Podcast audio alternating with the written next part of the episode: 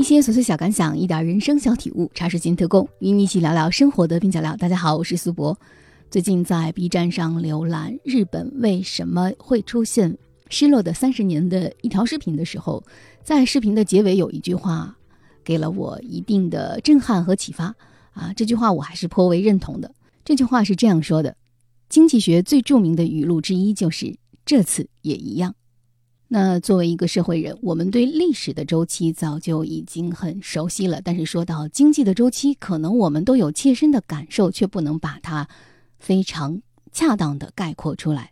无论是经济危机也好，或者是一段时期的经济周期也好，大多数普通人可能只是在这种周期里，随着它的沉浮而感受到某些消费的变化，或者是生活的变化。但是，如何用经济学的眼光来看待这一切，这是一个问题。有一句话是这样说的：“历史不会简单的重复，但总是压着相同的韵脚。”这句话用来形容经济周期可能是恰当的。最近我一直在看罗斯巴德的《美国大萧条》这本书，所以今天就想和大家来聊一聊与经济周期有关的那些事儿。那《美国大萧条》是一本怎样的书呢？在这本书的封面上，赫然的写着。三段非常对称的话，这本书是危机时期的必备良方，是繁盛时期的理智之争，也是跨越时代的经典之作。豆瓣上评价这本书说：“美国大萧条既是一本有着深厚理论基础的经济学著作，更是一本史料丰富、详略得当、生动有趣的历史书。”那我个人在看这本书的时候，还是把它当成一种史料来参考。这本书的作者罗斯巴德在一九六三年以米塞斯的商业周期理论为出发点，提供了二十世纪二三十年代美国那场影响全球的大萧条的解释，并轻易推翻了之前的传统想法。虽然这本书写于一九六零年代，但在它出版之后一版再版，而每一次它的再版时间都与历史上的经济危机的次数相巧合。这本书的第二版时正值美国1969年到1971年的经济衰退，第三版又逢上了1973年一直延续到1975年的由严重通货膨胀引致的经济萧条，而第四版的时候，美国正在经历1981年到83年的萧条期。1995年第五版的时候，虽然美国的经济处于低通胀、低失业率的良好状态，但随之而来的2000年到2003年的经济又开始出现下滑，到2004年才恢复元气。所以，似乎形成了某种魔咒一样。每当经济不景气的时候，罗斯巴德的这本《美国大萧条》就会被人们重新提及。在罗斯巴德《美国大萧条》第二版的序言当中，在一九七一年，罗斯巴德就写道：“衰退的本质是一种经济的自我调整，它清算繁荣期造成的经济扭曲，特别是资本品这些高级生产领域过分扩张和消费品行业的投资不足。萧条可以重建一个能够对消费者需求产生有效反应的体系。”在他的理论体系下，无法面对衰退，就无法理解周期，也就无法正确的看待繁荣。每当经济下行的时候，可能人们更热衷于讨论一个问题：衰退是否已经见底？世界经济什么时候能够走出低谷？有人说会是 V 字形，有人说会是 U 字形，也有人会说是 W 型。最悲观的说法就是 L 型。但有一派的经济学家认为，最重要的是我们要理解为什么会发生世界性的经济大衰退。再往前或者往深里去推演，那这个根本的问题就是：这次经济危机是根源于市场的失败，还是一种主导的失败？是看不见的手出了问题，还是看得见的手出了问题？对于造成经济衰退的不同的理解和回答，不仅会关系到我们的政策选择，还会关系到未来走向什么样的人类命运。罗斯巴德作为推崇奥地利学派的经济学家，美国大萧条也只不过是用一种经济学的理论来解释经济危机的方法论。在美国大萧条这本书的序言当中，在正式的用经济学理论来解释美国大萧条这场危机的爆发与它的结果过程中，当然同时他也讲到了。对待美国这场二十年代到三十年代的经济大萧条、大危机的过程当中，有很多经济学派的理论在试图解释这种现象。奥地利学派并不是唯一的一种方法论，甚至在六十年代到八十年代之前，它也并不是主流的解释美国大萧条的经济学理论之一。为什么它在后来在八零年代以后越来越被更多的学界认可？这里面其实是有一个非常有趣的思辨的过程的。那就是，一场危机已经爆发了四十年、五十年，但是研究它的理论可能一直都在更新的过程中。当我们有了更丰富的数据模型、更丰富的理论研究、更丰富的解释，可能我们看待那场危机的角度、方法都会随之而不同。虽然有人说经济学是一种鲜艳的理论，但从罗斯巴德的走红，反而可以说经济学有的时候也是一种验证的理论。它究竟是一种前瞻，还是一种后置，见仁见智。我个人觉得，重温罗斯巴德的美国大萧条，并不是为了追寻过去为什么发生，而是为了参考未来有什么可以不发生。为什么我们要重新翻看一场近一百年前的危机呢？一九二九年到一九三三年这场世界性的经济大萧条，有人预测到了吗？有，有两个人，而且只有两个人。尽管他们没有指出准确的时间，这两个人，一个叫米塞斯，另一个叫哈耶克，他们都是奥地利经济学派的领军人物。而他们之所以能够预测到一九二九年的经济危机，是因为有一整套的更为科学的商业周期理论。根据他们的理论，二十世纪二十年代的美联储实行持续的扩张性货币政策，利率定得非常低，信贷规模膨胀，最后的结果必然导致大危机、大萧条。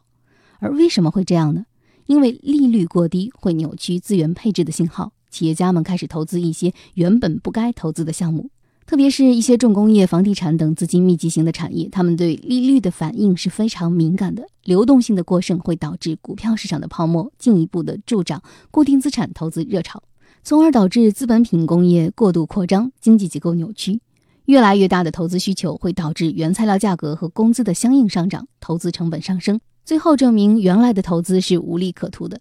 当中央银行没有办法像之前那样实行扩张性的政策的时候，股票和地产的泡沫就会相应破灭，而原来的资金沉淀在不可变现的固定资产，像厂房地产当中，资金突然不足，投资项目纷纷下马，银行贷款难以收回，信贷开始收缩，而萧条就会由此发生。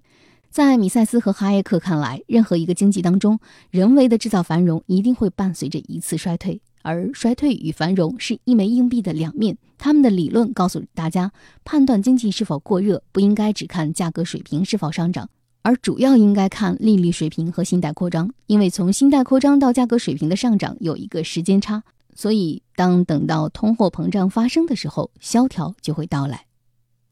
与米塞斯、哈耶克不同，凯恩斯认为大萧条主要是由有效需求不足造成的。有效需求不足的原因是居民的储蓄太多，而企业对未来太悲观，不愿意投资。可以说，一九二九年到一九三三年的美国大萧条造就了凯恩斯经济学。回看历史，在大危机之后的三十年代，奥地利学派和凯恩斯主义本来都有可能成为经济学的主流，但奥地利学派被边缘化了，凯恩斯主义很快获得了主流的地位，统治了经济学界几十年，一直到八零年代才被人们质疑。为什么当时凯恩斯主义能够成为主流？简单的来说，就是凯恩斯主义为政府干预经济提供了一个很好的理论依据，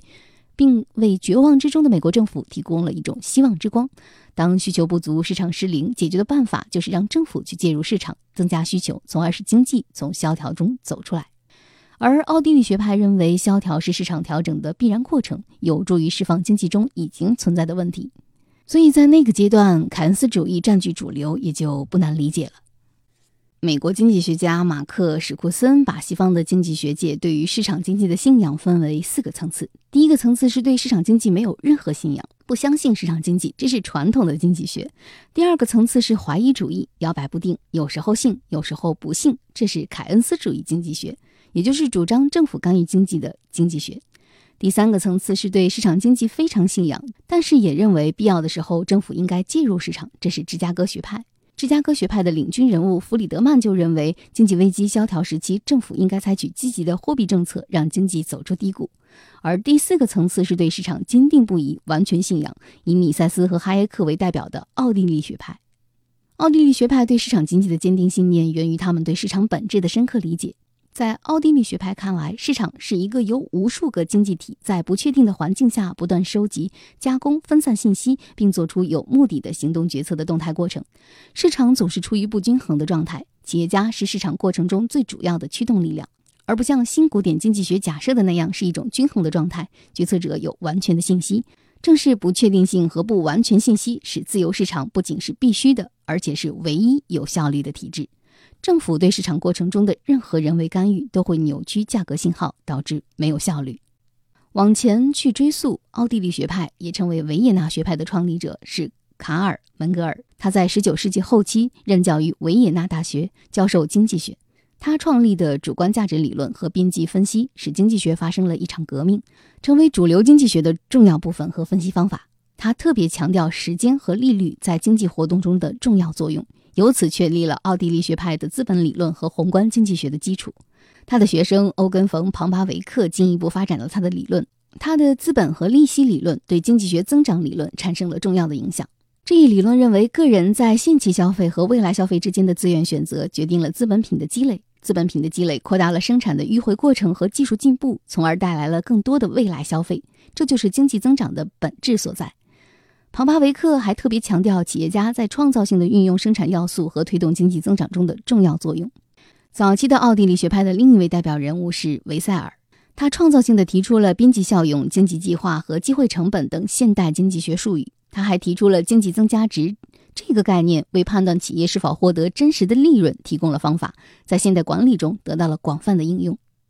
而米塞斯就是奥地利学派的第三代代表人物。他把奥地利学派经济学带入二十世纪，被认为是现代奥地利学派之父。他曾经在维也纳大学教授经济学。第二次世界大战期间被迫移居美国，过了几十年的流浪生活。米塞斯是自由放任市场经济的坚定捍卫者。早在上世纪二十年代，他就认为离开了自由价格和市场竞争，中央集权下的计划经济不可能是一个有效率的经济。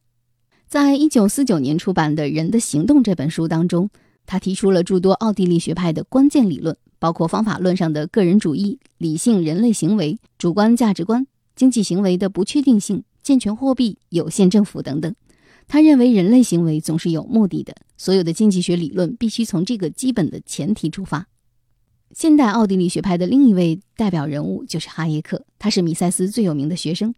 当他于1929年2月对即将发生的大危机做出预测时，引起了世界的关注。后来被聘为伦敦经济学院的教授，他对经济学最重要的贡献是他1931年出版的《价格与生产》一书。基于米塞斯早期的理论，哈耶克在这本书中解释了大萧条，完成了奥地利学派的商业周期理论。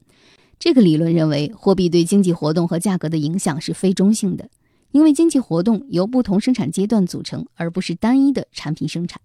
货币由不同的人持有，当中央银行人为的增加货币供给。或者人为的使货币利率低于自然利率时，必然诱导企业家将资源错误地分配于资本品的生产，人为的扰乱经济自身的结构，引起繁荣。但这种繁荣是不可持续的。当货币停止增长，或者利率回归到自然利率的水平时，经济活动中的错误就会成群结队的出现，繁荣破灭，萧条开始。一九七四年，哈耶克就因为这一理论而获得了诺贝尔经济学奖。尽管奥地利学派的经济学思想对现代经济学发展产生了重要的影响，他们在二十世纪经济学中三个方面都有突出的贡献，包括资本理论和商业周期理论、企业家精神和动态市场调整理论以及社会经济理论。但是，他们仍然被主流经济学丢弃了。尽管奥地利学派游离于当今的主流经济学之外，但随着时间的推移，奥地利学派的自由市场经济学理论、企业家理论越来越多地受到关注。对政府经济政策的制定和修改产生了重要影响，一些流行的教科书也开始介绍奥地利学派的观点。同芝加哥学派一起，奥地利学派对二十世纪后半期自由市场理念在全世界的复活起到了举足轻重的作用。美国联储前主席格林斯潘曾经在两千年的时候说过。奥地利学派对美国主流的经济学思想发生了深刻的、几乎是不可逆转的影响，连一些凯恩斯主义经济学家也开始关注奥地利学派的思想。《经济学家》杂志和国际清算银行自二十世纪九十年代以来，在分析资产泡沫性通货膨胀中就运用了奥地利学派的商业周期理论。特别是二零零八年席卷全球的经济危机发生后，奥地利学派的商业周期理论再次引起了广泛的关注。最后和大家来普及一下这本书的作者罗斯巴德。罗斯巴德是自米塞斯和哈耶克之后，现代奥地利学派最著名的代表人物。在经济学、历史、政治哲学和法律领域都做出了杰出的贡献，被认为是二十世纪后半叶奥地利学派的首席理论家。罗斯巴德出生于纽约的一个犹太人家庭。一九五九年在哥伦比亚大学获得了博士学位后，立即投身于米塞斯经济学研究。他曾试图把米塞斯的人的行动写成适合大学生的教科书，得到了米塞斯本人的认可。他在米塞斯理论的基础上有了新的发展。最后写成了《人、经济与国家》这本学术经典，于一九六二年出版。一九六三年，他又出版了《美国大萧条》一书。这两本著作拓展了奥地利学派的研究课题，用奥地利学派的理论全面取代标准的新凯恩斯主义经济学。在他四十五年的学术生涯中，出版了大量的著作，阐述自己自由主义经济学的理念。可以说，《美国大萧条》是罗斯巴德最重要的代表作。从一九六三年出版以来，已经再版了五次，印刷了八次。这本书用奥地利学派的商业周期理论，对上个世纪三十年代的大萧条做出了全新的解释。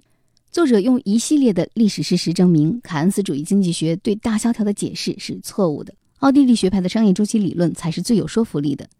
危机不是源于自由市场经济本身，也不是如货币主义学者主张的源于一九二九年之后的信贷紧缩政策。而是源于二十年代美联储持续的信贷扩张政策，过度的繁荣必然带来经济衰退，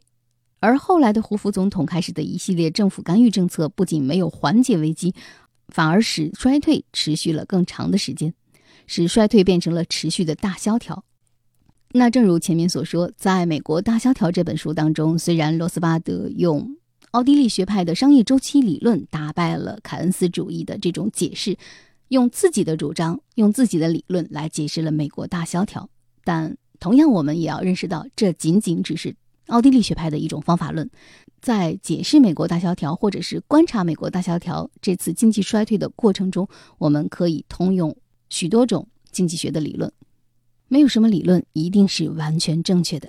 但读一读罗斯巴德的《美国大萧条》，可以有助于我们反思二十一世纪以来的数次经济危机，思考在过去的危机当中采取的政策是否恰当。那我想说的是，经济学的理论或许能够为我们的经济危机或者是经济衰退提供一种理论的分析和支持，但是时间才能给出最终的答案。那不知道今天的这期节目是否是有一点点的硬？希望大家能够给我留言互动。欢迎大家在喜马拉雅、苹果播客或者小宇宙上搜索“茶水间特供”或者搜索“苏博”找到我。那今天节目就到这里，茶水间特供与你一起对抗生活的枯燥与无聊。我是苏博，咱们下期见。